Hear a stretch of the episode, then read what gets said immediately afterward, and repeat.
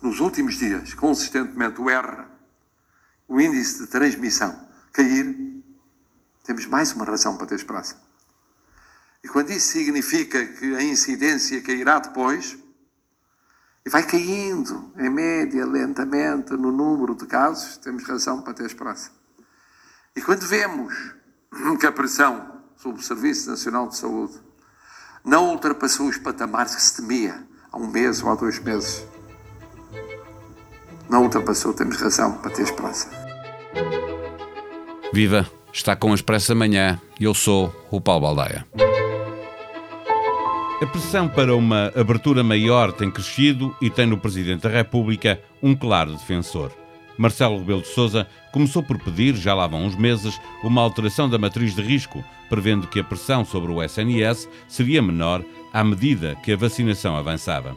Agora há mais vacinados e por isso é bem menor a percentagem de novos casos que resultam em internamentos, tanto na enfermaria como nos cuidados intensivos, sendo igualmente menor o número de mortes. O governo aproximou-se das posições do chefe de Estado, mas não desiste das cautelas. E quando António Costa anunciou o dia da libertação para o final do verão, estava também a dizer aos portugueses que por agora é preciso continuar a trabalhar para não acabar mal e entrarmos no outono-inverno com uma situação difícil de controlar. O verão continua a pedir a nossa faceta formiga e enquanto não houver imunidade de grupo, não é chegada a hora de dar toda a liberdade à cigarra. Esta terça-feira há reunião no Infarmed, os especialistas voltarão a aconselhar o governo e as decisões deverão surgir no Conselho de Ministros de quinta-feira. Regressa ao Expresso da Manhã a jornalista do Expresso, especialista em saúde, Vera Lúcia Arregoso, para nos ajudar a perceber que caminhos ainda faltam percorrer. O Expresso da Manhã tem o patrocínio do BPI. Soluções de crédito BPI. Realize agora os seus projetos. Banco BPI Grupo CaixaBank. Olá Vera, eh, há cada vez mais especialistas a defender uh, alterações da matriz de risco. A Ordem dos Médicos fez uh, uma recomendação nesse sentido a semana passada. Uh, Trata-se apenas de subir as linhas vermelhas da incidência ou, ou, vamos finalmente dar mais destaque à questão da pressão sobre os hospitais, internamentos em enfermaria e em cuidados intensivos e também mortes? Bom dia, Paulo. Uh, essa é de facto a grande, a grande meta neste momento, é que o governo de alguma maneira se torne sensível à proposta da Ordem dos Médicos e do Instituto Superior Técnico para este novo parâmetro de avaliação da pandemia. Isto porque não interessa já só saber o número de novas infecções ou o ritmo a que cada infectado infecta o outro, mas sim, de alguma maneira, uh, o impacto que a vacinação está a ter, quem são as pessoas que, mesmo vacinadas, podem ou não vir a, a, sofrer um internamento em cuidados intensivos ou até morrer. Portanto, a ideia aqui, o objetivo é conhecer ao detalhe a infecção, não só medi-la em termos de quantidade, mas sim olhar para ela em termos de qualidade e perceber as consequências. A economia suplica por uma abertura eh, muito maior já no mês de agosto. Eh, há especialistas a pedir cautela, ainda assim, eh, enquanto se avança na vacinação, para que cheguemos ao final do verão sem uma grande incidência que não traga depois problemas no outono e inverno. Com as pessoas estão cansadas ainda assim desta pandemia, a precisar de descontrair, divertir-se, ter férias, viver. Pode pedir-se à cigarra que faça o trabalho da formiga? Talvez. Aqui o que nós temos que neste momento ter em mente é que nós demos um passo muito importante. Temos muitas batalhas ganhas nesta guerra contra o SARS-CoV-2 e grande parte deve-se uh, efetivamente à vacinação. Nós vamos caminhar para metade, uh, provavelmente esta semana, da população portuguesa com a vacinação dupla, significa que estão uh, protegidos com vacinação e imunização completa e provavelmente chegaremos ao final de setembro com 84% dos portugueses elegíveis para a imunização protegidos. Ora, isto é um patamar que nós todos queríamos alcançar e que nos permite aqui começar a baixar a guarda.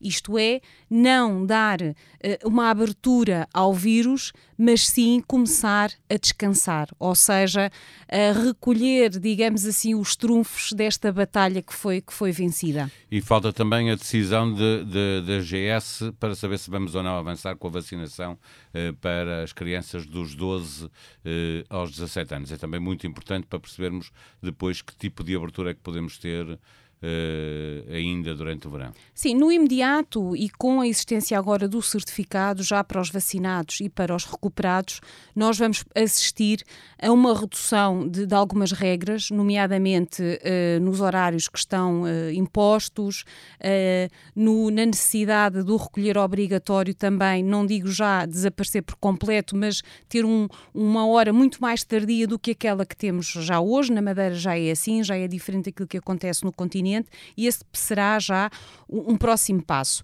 Talvez aliviar o uso da máscara naquilo que é o espaço ao ar livre, não no espaço interior, e esse vai ter que, vai ter que ser mantida essa medida de proteção, tal como o afastamento ou a higienização das mãos, mas ao ar livre podemos começar a respirar mais e melhor do que até aqui, porque a vacina permite-nos dar, dar, digamos, dar esse passo.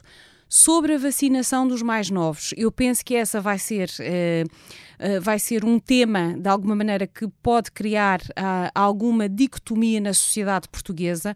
Os próprios peritos não têm uma posição unânime, na medida em que uh, nós, em termos epidemiológicos, vamos estar a utilizar vacinas numa população que, à partida, é sintomática e que consegue lidar bem com a infecção em vez, por exemplo, de enviarmos essas doses de vacinas para países, nomeadamente em África ou países mais pobres, onde a vacinação ainda não está a ser feita e onde pode ser o berço de novas variantes.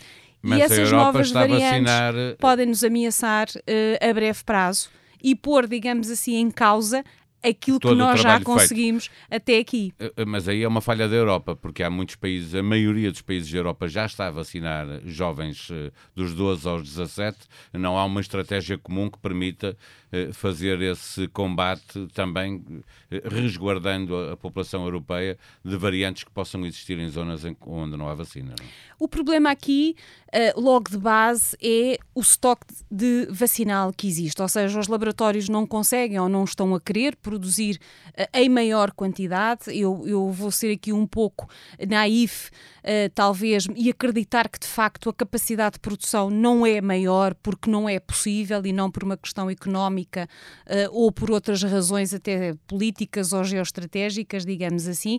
E o facto de não haver uma posição consensual na Europa não é inédita. Nós fomos assistindo a isso ao longo do tempo, por exemplo, quando surgiram a necessidade de impor restrições à vacina da AstraZeneca AstraZeneca, aconteceu isso. É, Tivemos sim. países a ir Cada num um sentido e outros noutro sentido, e depois, digamos que a maioria acabou por fazer vencer a sua posição e os outros países acabaram por ir de arrasto e também adotar uh, as mesmas restrições, e Portugal acabou também por fazer isso. Começámos por não ter restrições e depois impusemos essas restrições, e eu penso que com a vacinação dos mais jovens poderá, infelizmente, ser isso que vai acontecer. Estar a criar um outro, um outro problema problema. Eh, eh, poderíamos pensar em abrir muito mais no verão se as pessoas, eh, não como tu estavas há pouco a dizer, ao ar livre, a utilização da, da máscara não tem a mesma importância que tem em, em, no interior, nos, nos transportes públicos, etc. Mas se as pessoas cumprissem mais as regras que vêm desde o início da pandemia, do uso da máscara onde ela deve ser usada, higienização das mãos, distanciamento, poderíamos estar a avançar com mais rapidez se, se reeducássemos as pessoas para fazer aquilo que elas faziam no início da pandemia? Eu acho que as pessoas continuam a fazer.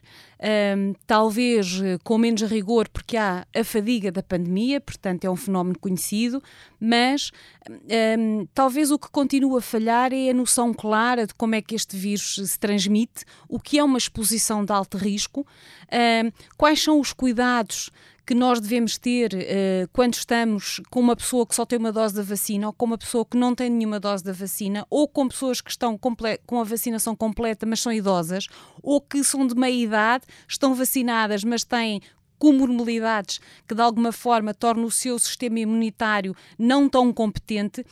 Acho que esta noção, ou se quiseres, esta matriz do comportamento nas diversas situações que neste momento são possíveis, atendendo à heterogeneidade que existe na população, é que não está aprendida. E isso muda tudo, porque se isso estivesse de alguma maneira muito claro para a população, cada um de nós tomaria as medidas mais corretas perante para, cada situação concreta naquele momento.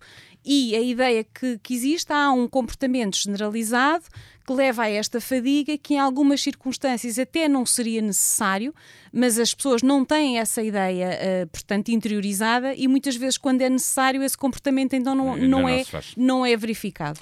Eh, finalmente, eh, Portugal é um dos países onde o problema da rejeição à vacina eh, se coloca menos, mas nós temos visto por toda a Europa manifestações de pessoas contestando a discriminação positiva que existe para quem se vacina, para quem já teve Covid e se curou. É necessário aguentar essa pressão da opinião, dessa parte da opinião pública e manter esta discriminação positiva para, um, para controlar a pandemia, dois, para incentivar quem não, quem não se vacinou a vacinar? Na minha, na minha opinião, eu acho que isso é absolutamente necessário.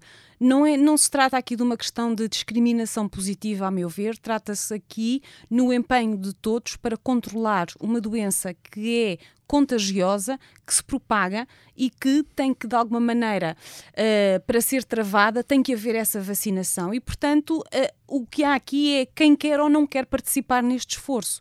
E nós não podemos, Mas para é, para quem participa. Uh, tornar obrigatória a vacina. São poucos os países no mundo em que há vacinação obrigatória. Portugal não, não, nunca teve vacinação obrigatória para qualquer outra vacina do Programa Nacional de Vacinação. Na Europa também é, é muito raro. E a ideia aqui é apelar ao civismo, à responsabilidade individual, àquilo que é a vida em sociedade. Ou seja, cada um de nós contribuir para o todo, porque assim estamos a proteger a nós e aos outros. E essa é de facto a mensagem que é mais importante, porque um comportamento imposto nunca é tão forte como um comportamento aprendido. E isso é a grande diferença. Eu disse finalmente, mas eh, ficou uma pergunta eh, por te fazer, queria fazê-la. Há, dois setores que estão claramente parados desde o início da pandemia, um totalmente e o outro só a, a espaços, eh, que tem a ver com os bares e as discotecas, ponto um, e também os estádios de futebol, que só tivemos quando houve Liga dos Campeões, é que houve pessoas nos estádios. E correu mal. E, e correu mal. Eh, são dois setores que vão ter que continuar à espera eh, de haver essa tal imunidade de grupo para se poder abrir. Vão ter que aguentar, ainda não, não vão abrir neste verão. Vão, Paulo, vão ter que aguentar, ainda não vai ser este verão, não seria prudente e nós, pelo exemplo dos outros, podemos eh, prever o que seria o nosso caso. Isso aconteceu, essa abertura, digamos, aconteceu, por exemplo, em Espanha ou no Reino Unido e as infecções aumentaram. Porque estamos a falar de espaços onde há uma grande concentração de pessoas, onde as pessoas vão para se divertirem, portanto há uma maior liberdade, uma maior sensação de, de, impunidade, se quisermos, eh, que o vírus ficou lá fora, mas não, o vírus está lá dentro e é um espaço fechado. E, como dizíamos, eh, falávamos há pouco, no espaço fechado nada pode ainda mudar. Vês uma diferença para os estádios de futebol que são ao ar livre? É, vejo, aí é diferente. O estádio de futebol é ao ar livre e podemos, se calhar, olhar para ele como qualquer outro, como o setor dos espetáculos, como o ir ao cinema ou ir ao teatro. É claro que a concentração é maior, há também uma grande, é um grande espaço de euforia, mais uma vez de sensação de liberdade, de festejo, mas se as pessoas entrarem nessas, nesses espaços com o certificado de recuperado ou de vacinado, ou com um teste uh, que tenha alguma fiabilidade, portanto, e aqui pode ser um teste rápido de, de antigênio, por exemplo, temos uma segurança extra que depois é complementada com o facto de estarmos num espaço aberto. E isso sim pode ser aqui uma maneira de começar a abrir também esse setor. A propósito das férias de Ricardo Salgado na Sardanha, o Expresso passou em revista os processos do antigo dono disto tudo, que continua com termo de identidade da residência. O caso Monte Branco, que levou à detenção de Salgado duas semanas depois de abandonar o BES, ainda não teve desfecho. O processo crime saído da Operação Marquês é o mais avançado, mas ainda distante de trânsito em julgado. Já há duas condenações do Banco de Portugal, mas as coimas estão por pagar. Ainda na página de Economia, aqui ao lado, em Espanha, nos próximos dias será aprovado um decreto para mais de 30 mil postos de trabalho na administração pública, processo em que o governo de Pedro Sanches está a tirar partido dos fundos europeus. Trata-se da maior oferta de emprego público da história espanhola. Em expresso.pt pode igualmente acompanhar o desenvolvimento do processo de negociação do orçamento que o governo faz à esquerda e das audições que o Presidente da República iniciou à direita. A sonoplastia deste episódio foi de Joana Beleza. Voltamos amanhã. Tenham um bom dia. Até lá. O Expresso da Manhã tem o patrocínio do BPI. Soluções de crédito BPI. Realize agora os seus projetos. Banco BPI. Grupo CaixaBank.